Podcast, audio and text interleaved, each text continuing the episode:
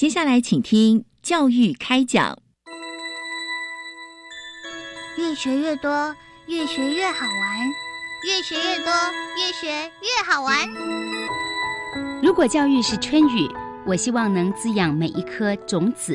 如果教育是阳光，我希望能活络伸展每一株幼苗。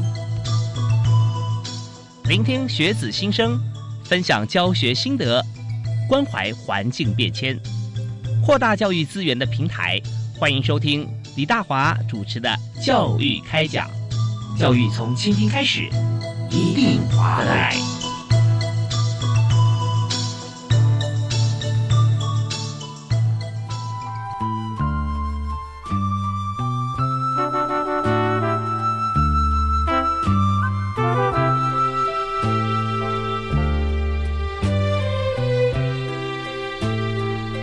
亲爱的听众朋友，大家好！非常欢迎您在今天晚上锁定国立教育广播电台《教育开讲》节目，我是主持人李大华。那不止今天晚上啊，时时刻锁定教育电台，天天都有收获。呃，节目非常多元。而在今天呢，呃，以我们谈教育政策、教育行政，还有第一现场啊，教育现场啊，呃，对于国家的帮助，像这几个方面听起来话题很硬，但事实上。再生活化也不过，因为我们每个人都要接受教育，而在教育里面，之所以能够办得好，就是因为巨细靡遗啊，在呃教育部还有各县市政府教育单位啊，都真的用心用力来为所有的学生、老师啊、行政人员来来服务。但是今天呢，我们谈的是一个非常呃，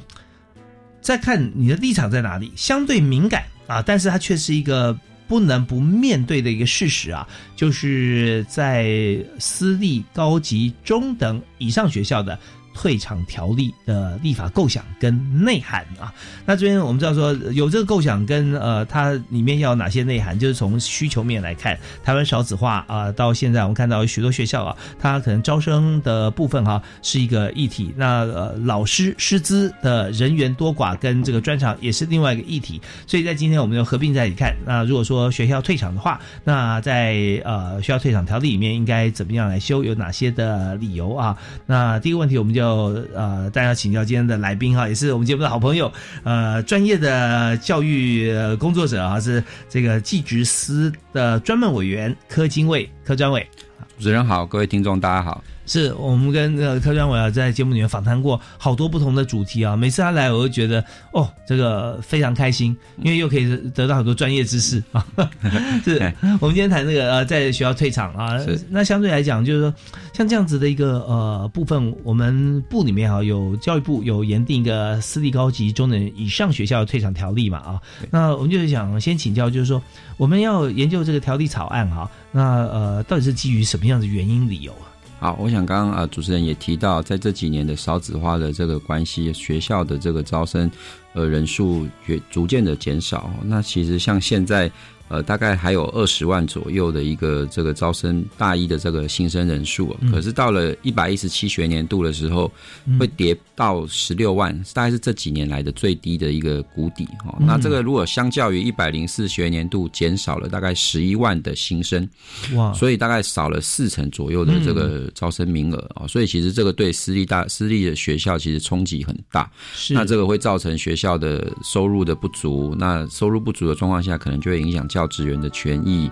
还有学生的这个相关的受教品质等等，所以我们认为说这个一个呃状况必须要有一个特别法来做一个处理啊，所以我们来定了这个私立高级中等以上学校退场条例。那这个已经在去年的十一月二十四号由行政院送到立法院了，那呃立法院应该也会在这这个会期或者下个会期来排审。是，那呃，当然我们知道说，在呃立法院队排这个优先法案呢，哈，优先审议法案。那在这方面，我们看到呃，就算排优先，现在也是非常多的法了啊。嗯。所以看这个会期、下会期，在呃，渴望在今年呢，民国一百一十年，看是不是可以审得到啊？对。呃，因为他他要很急迫了，未来马上就会面临到，大家会会计算，以这个人数来讲，七年呃。之内，它不是呃只有一百一十七年变成这个少了四成，而是每年逐年会下降啊。对，哦，所以在这边都面临非常严峻的一个过程，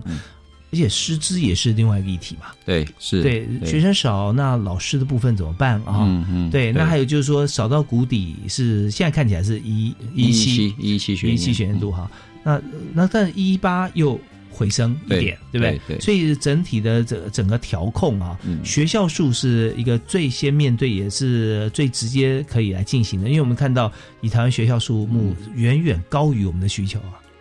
哦呃，以目前来说，学校的人学校的数目，当然它的招生人数是大于这个呃需求面的部分了哈。嗯那不过以学校来说，我们也会希望学校它能够积极的来做调整啊，不管是说系所的一个调整，或者是说他在这个办学方面有一些弹性的措施，然后让学校能够有一些比较多元化的发展。嗯嗯，是，所以在年年会检讨啊嗯来看嗯。不过我们看到这个条例是呃高中以上嘛，对要含高中在内。对是，对哎，那我们怎么样去看待就高中跟大学？因为这还是两个不同的学制啦。对啊，那有没有想说呃，单独针对高中或单独针对大学？哦因为这个学校在虽然说学制上的不同了，不过其实在呃退场的过程中，其实大概大部分的地方是相同的啊。比如说，可能董事会需要加派公益董事进去啊，或者是学校你被列为专辅以后，可能会有一些限制啊，或是有一些条件等等。那或者是说，你学校在停招了以后，我们可能重组董事会，然后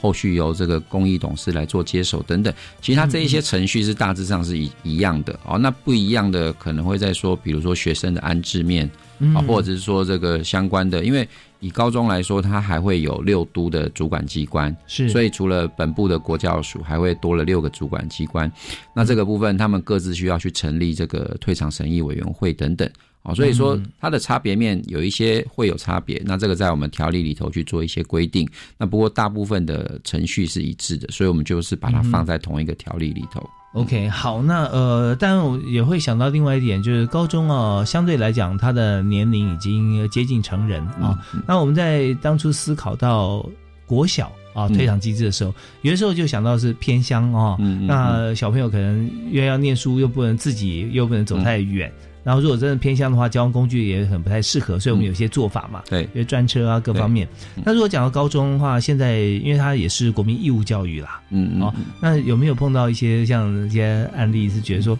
他的他的需求可能有，但是他人数又太少？目前的话，私立国中小不在我们这一次条例里头了哈，嗯因为私立国中小在我们评估的呃评估下，他们认为目前的私立国中小其实反而是竞争啊，大家要入学还要去竞争的，所以它大概目前大概不太需要有一个退场的状况。嗯。那高中的部分的话，因为未来的高中如果退场，大概我们也会协助学生去做在邻近的学校去做安置转学，嗯好、所以说它的这个不管是交通啦，或者是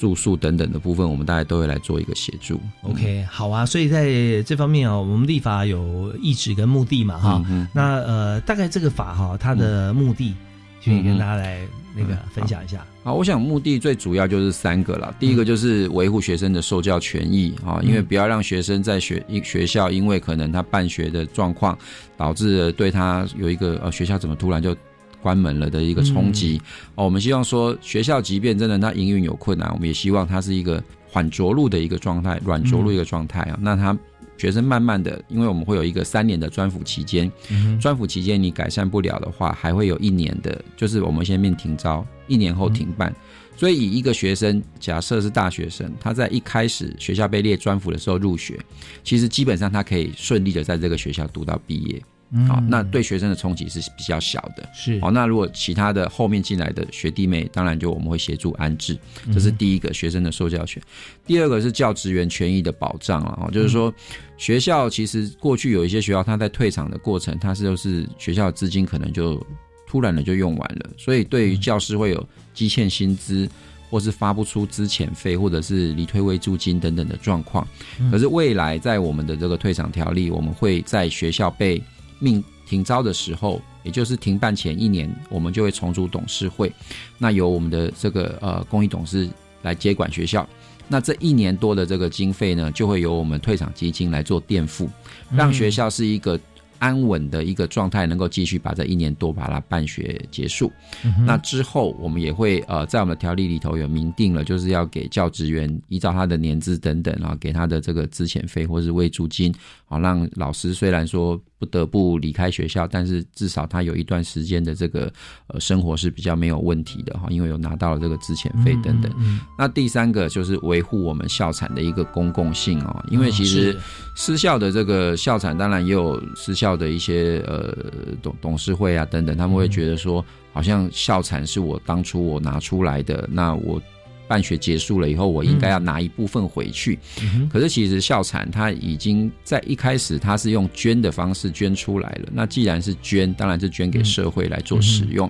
那第二个就是说，其实，在私校办学的过程中，接受政府很多的补助，还有税负的减免。那其实这一些金额加起来，其实很多都远远的大于当初创办人提出来的这个呃捐出来的土地或者捐出来的钱，所以我们认为说私校退场后，他的这个呃财产应该还是要继续的维持它的一个公共性啊，所以这是我们条例的这个第三个的目的。OK，好，那我们的三个主要目的哈，我们看啊，两个是针对人，呃，也是针对财，就是土地了啊。是。那土地既然当初我们依法是啊捐赠啊，捐赠作为学校使用，那也就是说，我们姑且不看学校呃这个标的性，呃，捐赠这个动作啊，这个行为，其实就是已经跟他的资产哈受益啊，已经划清界限了啊。那但现在会有很多的想法说，哎，好可惜，人家土地有多贵啊，这市区市中心啊，当。住一片稻稻田，我捐出来，就现在呢变成哦，呃，就是夸张点，可能一零一隔壁啦，或者什么之类的这种啊。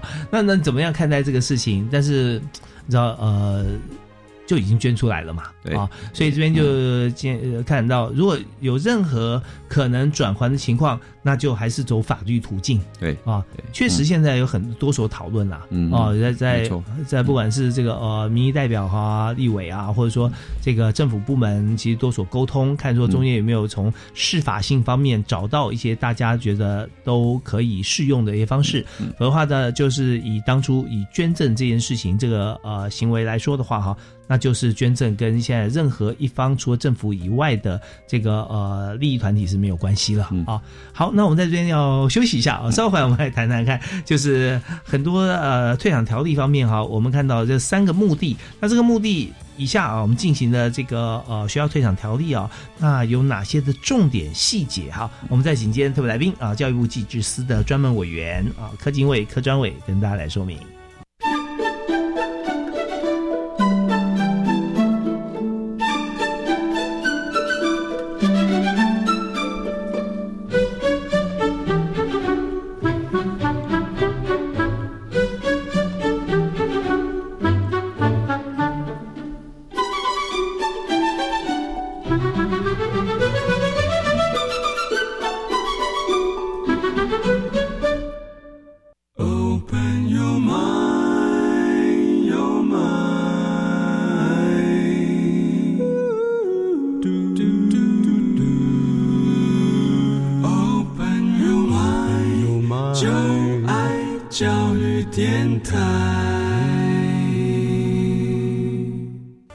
持续锁定国立教育广播电台，在每个星期一跟星期二晚上七点零五到八点为您播出的教育开讲，我是李大华。那么大华今天晚上啊，和大家一起跟大家好朋友啊柯金伟、柯专委来聊一聊哈，因为教育现场的事情真的很很多时候啊。呃，我们从外部来看、来观察，就会觉得会有一些想法哦，可能是一些盲点。但从呃每天行政的工作来看起来哈，呃，确实天天都会有些变化。嗯，没错。那呃，以私校退场条例来讲，我们现在锁定是在高中以上啊，高中职啊，大学科大像这个部分啊。那我们的学校退场条例啊。刚刚讲过三个目的，就是维持学校正常运作啊，来安置学生，协助教职员啊转职。第二是设置这个私立高中以上的这个退场基金啊，呃，解决学校没有办法立即筹措的资金的困境啊。那第三个就是学校剩余的财产归属啊，强化校产公共性。也就是说，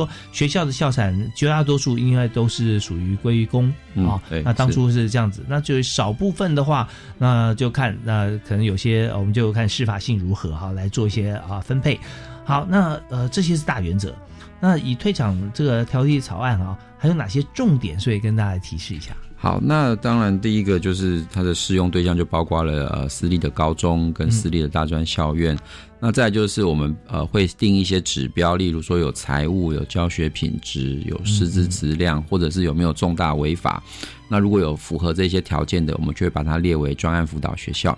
那列为专案辅导学校以后，就会有相关的一些限制啊，它的办学上会有一些限制啊，例如说不能做推广教育，不能招收外籍生等等。那在这三年过程中呢，学校它要积极的去改善它的一些状况，比如说我可能是因为财务被纳进来的，那学校你是不是要去积极的去调整你学校的这个呃收支的状况，或者去争取外部的资源来增加你的这个学校的收益？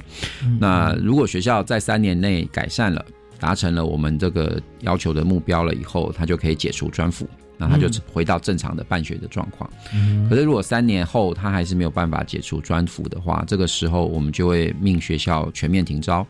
同时这个时候会改组董事会。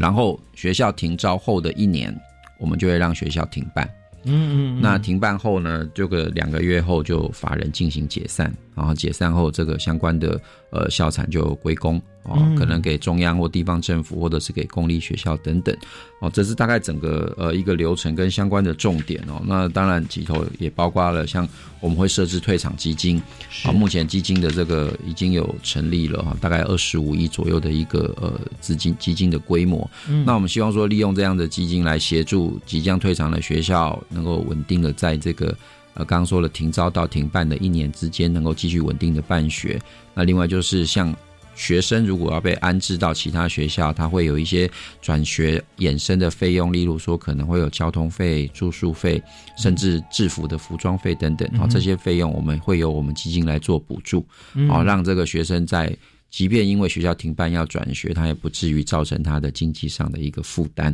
好，这是大概我们几个条文的重点。OK，好，那我这边想请教一下，就是说，呃，当学校可能出现的一些困难，比方说在老师的退服啦，啊，学生的这个资金上面需要需求，我们有基金来应应嘛，哈。对。那这个部分，呃，学校需要再还返还吗？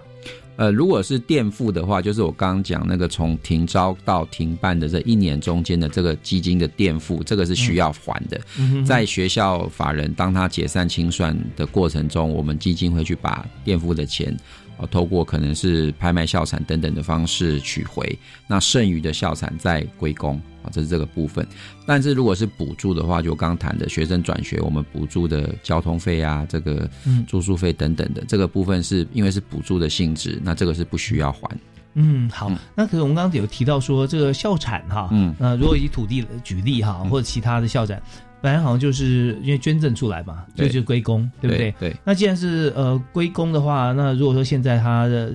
他暂时好像有些款项，比方说退付啊，没有办法，学校没办法支付，董事会没办法支付的话，那最后用这个变卖校产的方式了哈，对，来支应。那这边好像变卖本来也就是公家的，对不对？嗯。所以他返还他拿公有的地返还给国库，那不是还是等于说政府出吗？这校董事会不需要再负责吗？让这样讲好了，因为董事会他在那个停招那个时候就已经被改组掉了哈，是之后到停办前是新的这个公益的董事。那另外就是因为我们的基金是目前是在呃教育部的预算底下了哈，那但是我们未来的校产的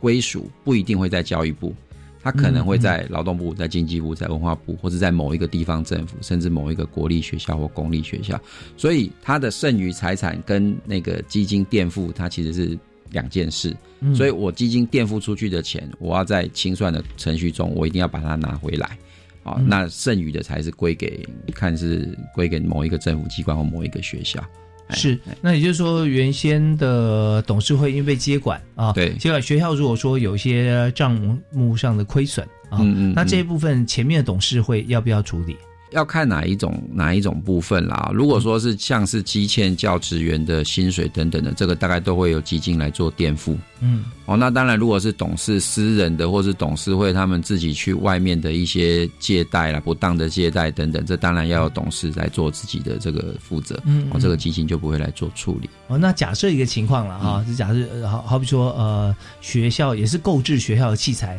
比方说学校的这个电子设备啦，啊，教学设备，或者说呃教室或者说教职员办公室的冷气啊，嗯，那这边有先装设啊，但是嗯还没有把这个呃价金啊，或者说这是用贷款的方式嗯啊，跟银行有借贷。那最后呃学校被接管，但是这些贷款项目呢，那是要当时这个董事会来负责，还是直接由政府来？呃，应该说也是有小，可能要从在法人清算的过程中，有这个、嗯可能是透过不管是司法诉讼等等的方式，有嗯让这个债权人取回他的这个债权的。OK，好，那也就是说，我们在呃送这个所有的行为都是为了办学嗯所产生的，那就要有亏损，那当然就是由学校来垫付。但如果中间呢有一些呃不符合法令的。状况啊，嗯是有这个呃私人的部分有点，不管是图利还是这个侵占，那这个部分当然就要走法律途径，好把它返还。所以这些也很清楚了，就学校经营的好啊，那就继续经营；如果经营不善的话，那好在啊，还有一些这个呃，嗯像捐赠的土地或设备啊，可以来做清算。嗯好好，那这些方面就呃就非常清楚跟了解。好的，那我们接下来其实还想呃来谈一下有关于呃在私立高中哈呃以上的学校退场这条例通过之后哈，跟现行的机制哈，它一定是有点差别嘛，对是吧？啊，那主要差在哪里呢？好，第一个就是目前其实我们有所谓的专案辅导学校，那不过因为、呃目前专案辅导学校我们的名单我们是没有对外公告的，嗯嗯哦，那甚至数目也不对外公告，哦，要让这个学校它比较能够，然后被贴标签了哈、嗯但是未来我们的条例为了保障学生的这个受教的权益哦，他的知的权利，所以我们会把专案辅导学校做公开。好、嗯那只要被我们列为专业辅导学校的名单，我们都会定期的公告，哦，让学生跟家长在选择学校的时候就能够注意说这些学校可能你就要比较小心一点。对那第二个就是专业辅导学校停办后，它就只能退场，也就是法人解散清算。那如果是现在的私立学校法的架构的话，它学校在停办后三年内，它还可以去做改办，比如说我改办社会福利基金会，或者是说跟其他学校合并，嗯或者是法人的合并等等。但是未来在我们退场条例通过后，只要停办后的学校，它就只能走向法人解散清算这一条路。嗯那第三个就是，呃，主管机关可以加派公益董事、监察人，哦，这个在学校，当你被列为专案辅导的时候，我们会加派学校的教职员进去董事会，那也会加派一位公社会人士来担任这个公益监察人。那目的是希望说，让这个董事会让学校的经营能够更透明，哦，那让学校的教职员也有机会能够参与董事会，了解说学校的一个状况。那同时当然也有扮演一个监督的角色。嗯那第四个就是赋予主管机关有重组董事会的权利啊。目前我们依照私校法，如果我们想要呃所谓的重组董事会，都必须要去跟法院申请哦，那由法院来做裁定。对，所以呃，前面所提的四点哈、呃，尤其是第四点，就是过去我们没有看到有这个呃公益法人进来，是因为我们没有法源依据啦，嗯。对不对？啊、那当然最好的做法就是我们及时来接管嘛，因为这董事会本身运作已经出现了状况，嗯，那影响所及就是学校师生的权益啦。对。对，那这不能在在旁边看，想要这个帮忙也帮不了忙，对。因为法律上呃没有没有定下来，这以后啊就不会有这样的事情发生。嗯好，那我们在这边啊，除了上述四点以外啊，好像还有其他哈、也可以跟大家分享的部分啊。我们听段音乐回来之后啊，我们继续请今天特别来宾柯金卫、柯专伟跟大家来详谈。好，马上回来。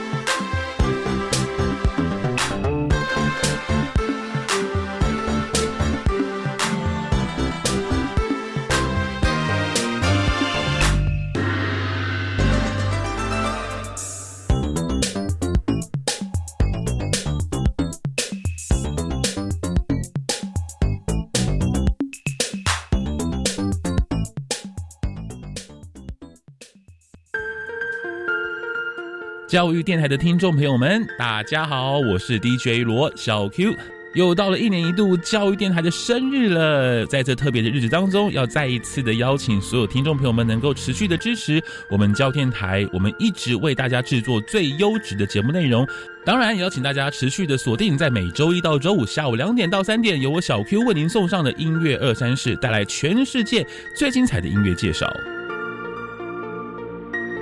一年一度大学申请入学又来喽！大学如何提升书面审查效率及专业性呢？教育部现在全面推动大学招生专业化，在大学端鼓励学系讨论共识及征询高中意见，定定选材评量尺规，并且落实分析系统化、审阅效率化以及选材适性化。从审查过程中了解考生特质与能力，进而找到最适合就读的学生。以上广告由教育部提供。社区营养推广中心，健康饮食好邻居。各位乡亲朋友们，您觉得蛋能不能每天吃？减重时一定不能吃淀粉吗？国民健康署在全台二十二县市成立社区营养推广中心，有专业社区营养师告诉您怎么吃营养又均衡，还有各种好玩的营养互动游戏、健康讲座、行动厨房哦。社区营养推广中心是您健康饮食的好邻居，相关讯息可洽询各县市卫生局，欢迎大家多多利用。以上为国民健康署广告。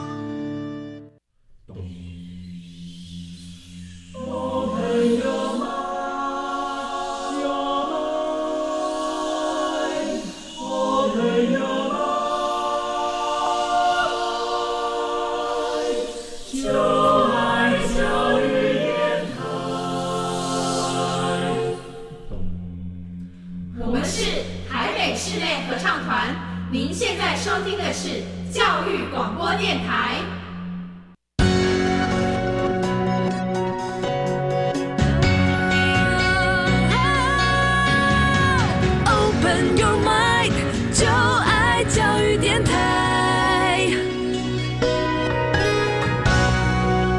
今天所收听的节目是在国立教育广播电台礼拜一跟礼拜二晚上七点零五到八点为您播出的教育开讲，所谈的重要话题都是在学界、教育界哈，以及所有啊，我们跟呃各行各业朋友都息息相关的教育政策啊。我是主持人李大华，今天所谈的这个议题啊，就是大家不管你现在还在学校读书教课。还是说你已经是社会人士，跟教育比较没有关系？但是我们看到台湾的学校啊，呃，品质优优良啊，而且学校的数目啊、数量啊，其实是足够的。但是也因为少子化的关系，现在显得学校啊，是不是呃要经营的好啊，必须要学生要够。但学生如果说出生率低，呃，又没有办法在支营学校这么大庞大的一个开支的时候啊，那我们确实要走向啊退场机制。所以今天呢，就由教育部技职司啊。来，呃，专门主责的在私立、高级中等以上学校退场条例的这个立法方面，我们已经把草案提出来，提到。立法院哈，那现在由呃立法院排时程来审查。我们今天就特别邀请呃教育部技职司的科经卫科专门委员哈，来和大家来分享，来谈这个立法的旨意跟过程。是啊，是。那刚才科专委我们提到说，好，那我们这次呢，我们要呃谈到私立高中以上学校退场条例啊，那跟现行的机制啊，在通过之后有什么差别？前面提了有四点不一样嘛啊，对。那好像还有两点是吧？可以跟大家分享。我们在这个退场条例里头。也明定了，就是当这个学校要停办的时候，我们必须要给教职员一个资遣费，或者是呃有理有退的一个慰助金哦。那大概就依照他的年资等等的条件来发给。那大概就是比照呃劳工退休金条例，大概最多是六个月的这个薪资这个部分。那再来就是另外还有一个就是剩余财产的归属，我刚刚有谈到校产的一个公共性的部分。嗯，那依照现在的私立学校法的规定的话，私校如果停办、法人解散，它的剩余财产是可以呃归给，比如说地方政府，可以归给政府机关、公立学校，或者是。呃，私人的基金会或者是私立学校等等，哦，大概是这几个面向。呃，现现在这是现行的，对，现行是由学校自己做主动主动选择，对，这在董事会来做决定的，或者是他定在他的捐助章程里面，啊那他就去做相关的规范。是，那但是未来在退场条例立法完成后，我们的呃专辅学校停办，然后法人退解散退场后，他的财产就只能归公哦，给中央或地方政府机关或者是公立学校。哦，对其他基金会法人就对行了，就没有了，对，嗯就没有司法人或者是私立学校。那呃，政府机关刚才在前一段哈、柯专委有提到说，有可能是教育部啊，也有可能是劳动部、经济部啊，甚至其他部会啊对。那怎么样来决定到底是哪一个部会呢？呃，目前其实也有立委提出了草案哦，他们是希望说在行政院的层级去成立一个类似退场。呃，校产的一个处理的委员会啊，透过一个这样机制来做相关的这个校产的一个后续的处理。啊，那不过在我们自己部里头定的条例里头是没有去规范到这一块了，所以这个部分，我想或许后之后在立法院审议的时候，可能也会针对这个呃剩余校产的一个处理的一个机制，可能也会做一点讨论。是因为我们知道说，我们现在从教育部送出去的案子，这个草案还是可以经过大家的增修嘛。对，所以当初这一部分没有定的这么明确，也是一种尊重嘛。啊，对，让大家看决定是哪里，因为在不同的呃地方的部分哈，因为公安机关也包含那个地方县市政府嘛，是也也在内，也包括呃，举例来讲，如果在农业大县的话，那可能它就归呃农委会。啊，有可能对，有可能有啊。那里面可以做很多各种不同活化的一些措施。那如果说靠近园区，那可能是捐给科技部啊，也有可能啊。对，所以这些部分就先 open 了，让大家来讨论嘛啊。那至于说立委他有提出来，现在相对的案子有大概有几个？大概有七八个版本哦，这么多啊！对对，那这七八个就除了呃行政院提出的教育部的这个草案以外哈，那七八个都是属于委员提的吗？对，都是委员提的，啊，或者是党团提的。嗯，是是是，因为我们知道说在中华民国法律里面啊，这个立法哈。当然，我们选立委选那么辛苦，就是只有立法委员啊，或相关的这个党政党立法附随组织哈，那能够有这样的权利提出来，然后在呃立法院的这个最高民意机构的殿堂里面啊，接受大家的讨论。那其他方面所做出来的呃，就不能算是法案的草案了，是只能是一些立法意旨的建议啊，或者一些参考了，一些参考。那确实是不是有一些教育团体也提出一些参考呢？对他，比如说像。呃，以私校经营的团体来说，他们就会希望说，是不是有一些剩余的财产，他们有一定的比例可以呃拿拿回去啊、嗯，不管是说董事会去做其他的使用，或者是等等的，嗯啊，可是相对的来说，也会有一些教育的团体啊，像一些工会，他们会提出说，不应该把这些财产让这个私校团体拿走。啊，因为这些都是公共性的，所以其实，在校产的这一个处理上，确实会有两个极端的意见出来。啊，那所以其实我觉得这一部分或许在之后立法院的讨论中，可能会有很充分的意见的交换。嗯、对啊，那有有没有呃听过好像说大家比较主流或者说比较极端的一些建议啊想法？嗯、其实大概。大部分的会比较认同说校产的做一个公共性的处理啦，维持它的一个公共性哦。那大概呃所谓的分原来董事会拿回去的这个是我我个人觉得可能会是比较少数的一点意见啊。而且其实这个执行上确实有它的一个困难度啊，因为你当初捐财产的人跟现在的董事会。可能多数都不是相同的人了，嗯、而且如果真的可以让呃董事会在学校停办后能够分回他一部分的财产的话，我们比较担心反而会让所谓的呃不良的这个人士借由其他方式先进到这个董事会，嗯，然后当学校停办了倒了之后，他可以把财产分回去，嗯、哦，那那这个反而会。这个就像有这个有些工会讲的，这个是鼓励私校办倒了哈，这个我也是我想也是大家不乐见的一个状况了。所以其实，在呃讨论校产这件事情，我们要非常的注意这个相关的一些可能的影响。是牵一发动全身，或者差之毫厘，失之千里啊。角角度一转哈，你知道你现在也许有面对站在台湾呢，如果面向呃东边啊。那你就会发觉说，你直走会到美国啊，但是你说只要转个十五度，也许你就到巴西了啊。对，但你还在原地不动啊。所以我们现在在立法的过程当中，如果有一些意见方面的一些修改哈，是呃偏向哪一方或针对哪一方啊，没有说不好，大家都可以讨论。但是一旦做一个决策之后，后续会产生哪些的影响，我们就必须要先顾虑到了啊。所以在这边也不要把这个学校的土地突然变成一个可能是一个一块肥肉啊，大家家共同要斟酌的一个利益焦点。那但是我们也不会去因为这样就不讨论他可能要呃，maybe 不是归公的话，他可以往哪几条方向走。嗯，那你相信啊，到时候立法院讨论的时候，这势必热闹啊。对，这个我想会各各种意见大概都会做很充分的一个交换。对，那有些呃团体也会想说，那这样子嘛，当初捐赠啊是捐赠是没有错了啊，但是以当初的土地价格来价值来说啊，跟现在差了很多，那我们就 我们就愿意付增值税嘛啊，对不对啊？那这样子，那是不是也是一种思维？是啊，没有错。那它有没有一些优点？有，有没有缺点啊？也有。所以到时候还是会广泛讨论。对，好。那么呃，在接下来我们想了解啊，就是有关于在学校啊，呃，如果说今天真的是要讨论说这所学校是不是应该要退场，可能在学校经营面或经营团队来说，还有董事会觉得说他不想退场，他觉得他现在都还 OK。可是有没有一些客观标准说呃可以预警？或者专案辅导他，因为各种不同的理由啊，作为退场的基准。其实退场的，我们到时候的一些标准蛮多样的，包括说像财务、像教学品质、像师资质量，或者是有没有重大的违反呃法令的一些行为等等啊。嗯，那不过其实这个大概最主要的一个核心就是财务。啊，财务其实是最主要的，因为学校你一旦财务出现问题，可能就会开始苛刻老师的薪水，是啊，那开始并班上课，开始减少聘用老师，甚至恶意的资遣。所以其实刚刚谈到了几个条件里头，其实它的核心的问题就是在于财务。嗯，所以在财务面上，我们会比较呃。提早的去去预警学校啊，比如说可能我们会依照你的学生人数的一个减少的一个状况，再去计算你的支出面，然后他去算出说，好，你可能三年后或者是五年后，你可能会财务出现缺口，好等等，那用这一些这个相关的一些预预测的这个呃数据来去。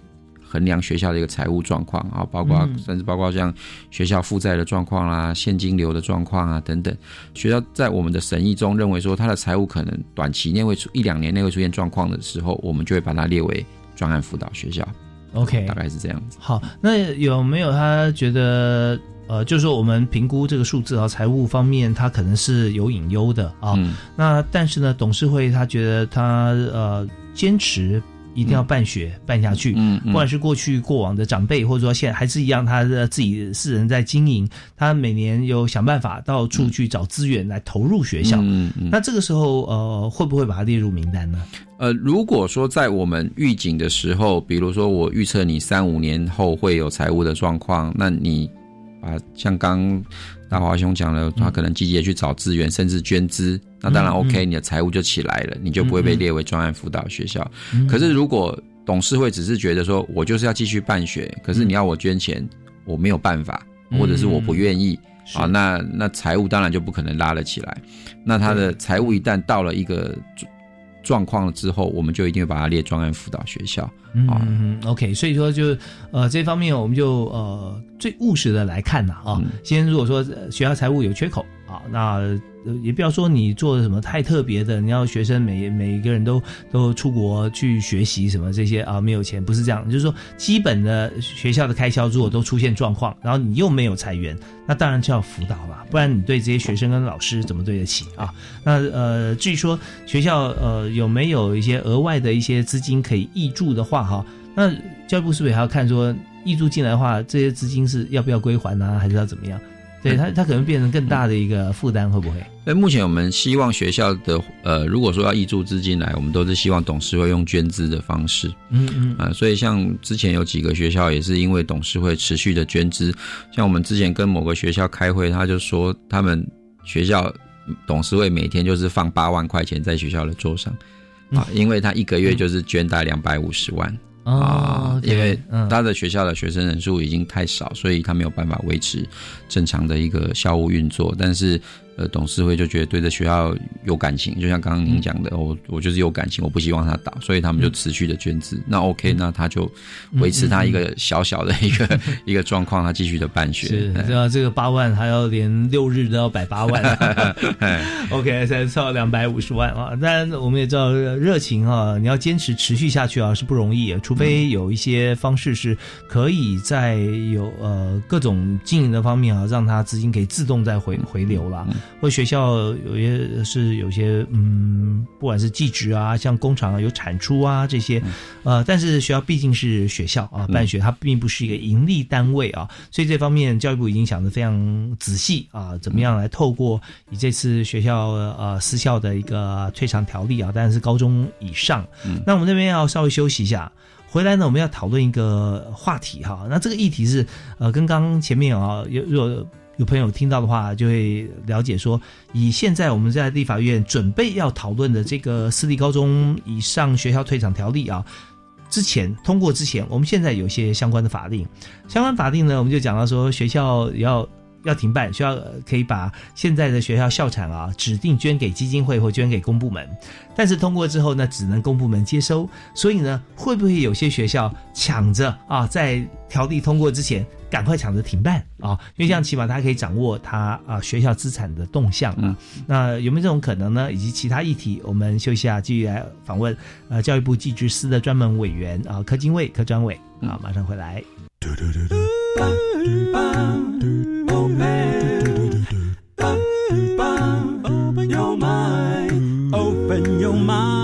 就爱教育电台。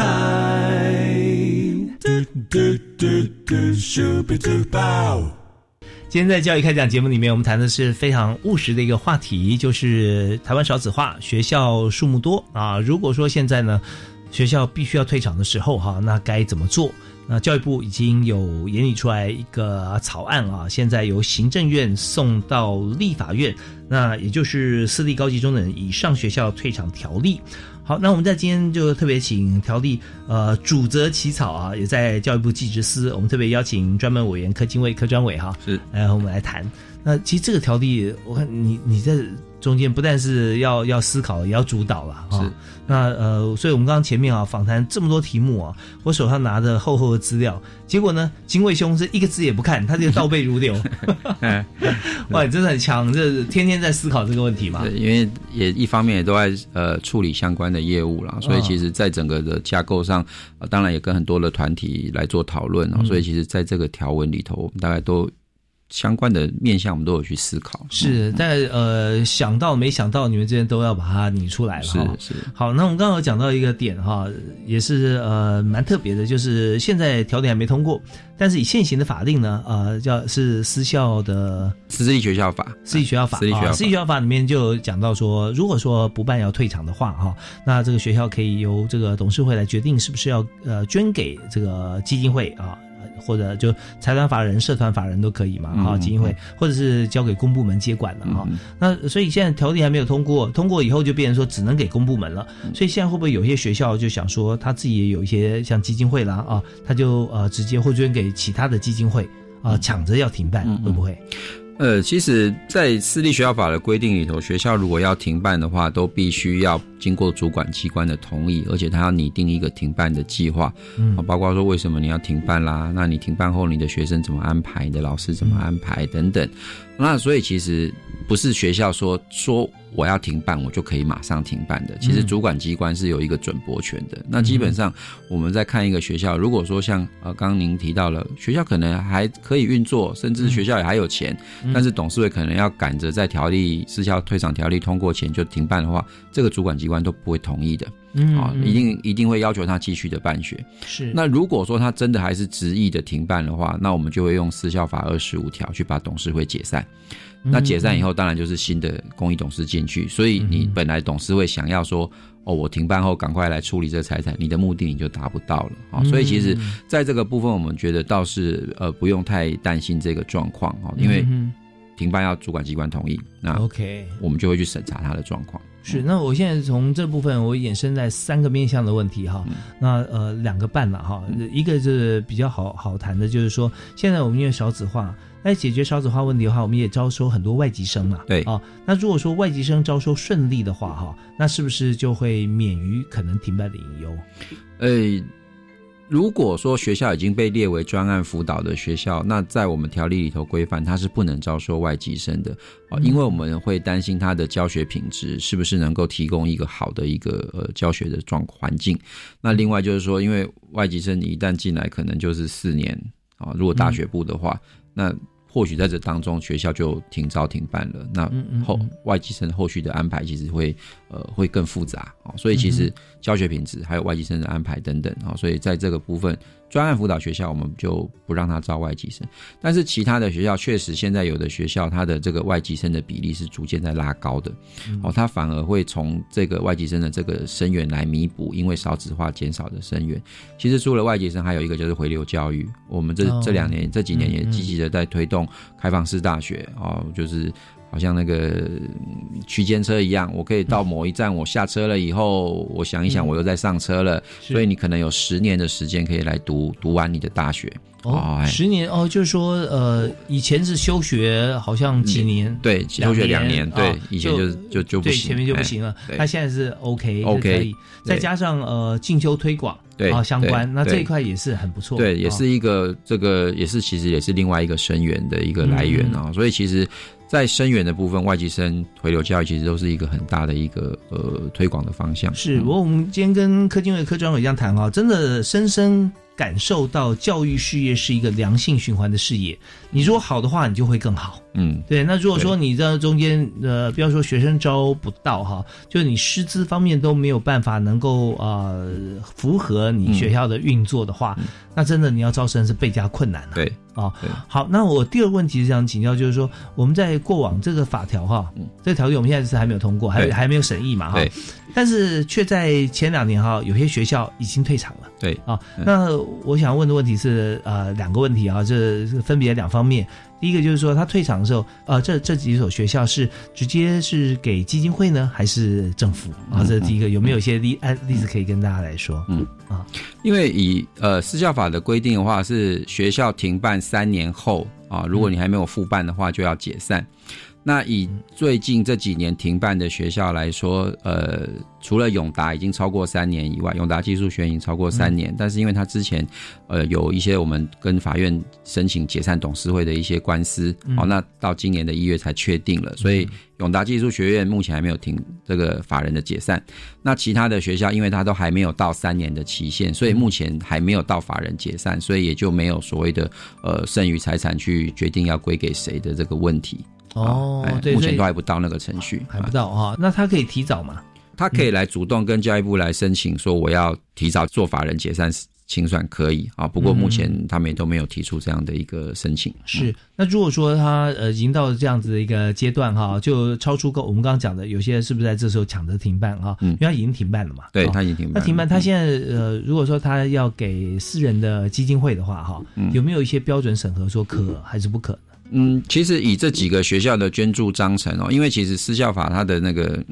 呃，有一个优先顺序了哈，最优先顺序就是捐助章程怎么规定。嗯，那第二就是董事会决议，那第三个就是如果你没有捐助章程，董事会也不决议，那就直接给地方政府。嗯，那以这几个学校来说，他们大概都是给地方政府他的捐助章程，哦，所以目前大概还没有这个问题。OK OK，所以这样相对单纯啊。对，目前还相对单纯。是好，那我呃再接着的问题就是说，这是学校的资产嘛？对，那接下来就是学生了。对，那这些学生呃，他们呃。但如果说刚好他是大学四年在那年毕业，那那就没什么问题。那还有大一、大二、大三的同学的话，那怎么办啊？那同学有没有自己的主张？对，我们目前像之前呃已经停办停停招的亚太技术学院，还有南荣科技大学跟高美护专，大概他当时。停招或停办前的学生，我们都会协助的安置。那学生基本上他就是选填志愿，我们大概会找邻近的这个其他的私立大专大专校院来来接受学生的选填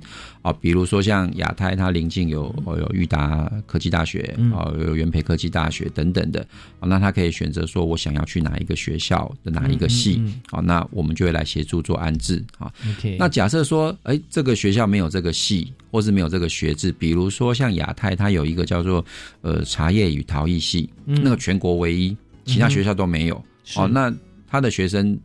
当然就没有，其他学校就没有相对应的系可以转。那这个时候我们就会给这个某一个大学一个专班，比如说像裕达科大，我们就给他一个茶叶陶艺系的一个专班，专门呃接安安置这一些呃亚太转学过来的同学。那这个专班就是让这一些人读到毕业。哦，他也算是阶段性的学位学程。对对对，所以可以也授予这个学位了。对对对。但是这班级毕业之后，他们还有继续办吗？就没有，就就这个班级就要停掉。啊，主要就是专门 for 这个这一些转学生而已。哎，如果学校办出兴趣的话，也可以再申请了。对他就可以像 用新设系所的方式来申请，这个是可以的。哦，那另外就是说，像同学他呃，本来假设说我本来住在亚太，嗯，那我现在转学到裕达科大了，很远啊，我必须要在裕达科大外面租房子，或者是住学校的宿舍。嗯，这衍生出来的住宿费或者是交通费，基本上我们都补助。哦，我们会按照这个学生你在学的时间。或是上课的天数，我们去来做一个补助。那像同学，他可能比如说我大一、大二我已经修了很多学分了啊，新的我转过去新的学校是不是才认？我们基本上我们全部都才认。嗯嗯。啊，而且如果转过去之后是大三、大四的学生，我们也会依照他学校原来的毕业条件让他毕业。嗯，好，因为可能有的学校会要求要语文能力啊，要有几张证照啊。是，那你如果转到新的学校去，新的学校新的要求，那我已经大三，甚至我已经大四，我根本来不及。所以大三、大四的学生基本上就是按照原来的学校的毕业条件。嗯嗯。好，那只有大一、大二，因为你还有一些时间，我们就会要求他依照转入学校的条件。OK，好，那另外有没有一种可能性啊？就是说，这学生他本来在这所学校啊，那我们当然也安置临近的学校嘛。嗯嗯。但这些同学想说，他自己有心目中理想的学校，嗯，他想去另外那一所，嗯，那这样的话，他可以表达意愿，可以受到协助吗？基本上，如果说是可能几个原因，户籍。啊，因为大学生会不一定是都在同一个县市，我可能台北人，我也跑去苗栗读大学。啊，我想说，我回到台北的临近的这个私立学校可不可以？可以，他也可以选填志愿。那我们也会来协助做一个这个媒媒合，然后让他去读这个学校。啊，或者说我有一些是这个在职班的，啊，我已经是社会人士，只是我在职这边在在这里读书。那可是其实我可能是在。别的地方工作，OK，你也可以选择可能离你工作地方近的学校，啊，去去做一个这个转转学。那有没有一些好像学校本身来讲，它当初入学的一些标准的高低哈？嗯，那他还需要重新再去考试吗？不用，不用，他就不用转学考，就是我们直接的做这个相关的一个安置。哦，就是所有学校都可以，只要他表达意愿。对，就是不过仅限私立的科大或者是技术学院。哦，他不能说我要去读国立大学，或者是我要去读一般大学。学啊，因为他当初。入学的这个方式就不一样，所以基本上它还是像我们技专的学校，就还是在我们的技专的体系里头。对，所以这方面其实对于各方面来讲都是公平的啊。好，那我们今天因为节目时间关系啊，到这边几乎已经呃时间要到了，但我们也非常感谢啊科金卫科专委从技职四号再来为大家来播话来思考整个私立学校和高中以上学校退场的机制啊。那我们在最后一点时间，是不是可以让科专委跟大家做一个结论？好，谢谢大华兄。那我想，其实私立呃高中以上学校的退场条例，其实在这几年来说，会退场的学校可能会越来越多。那其实这个条例确实有它一个呃立刻需要马上来做通过的一个急迫性了哈。那我们也希望说。立法院能够来尽速来这个做这个排审哈，那其实不管说各界有一些不同的看法或是不同的意见，其实我们都很期待在我们的委员会来做一些啊意见的交换，那让我们大家把最好的、最适合我们教育现场的一个条例能够把它讨论出来，啊，让我们来这个解决我们目前。学校面临到的一些少因为少子化而面临到可能需要退场的一些状况。嗯，是好，我们非常谢谢金卫兄啊，谢谢柯专委，那跟大家来分享这个议题。但最后我们这个结论部分有提到说，我们在立法院，我们很希望大家能够来讨论，因为学校啊是跟所有。年龄层都相关啊，那呃不是只有学生而已，跟老师还有跟家长啊、地方啊都是现在特别在学校以大学来讲做呃 USR 跟地方创生啊，那都做的非常的密切，所以呢这个议题一定大家都很有感啊，都可以谈看到都可以联想啊，那也可以表达意见，那也希望这个法能够尽速在立法院能够获得排程跟审议通过。好，我们再次谢谢柯金瑞柯专委接受访问，好，谢谢大华兄，谢谢，我们下次再会。好，拜拜。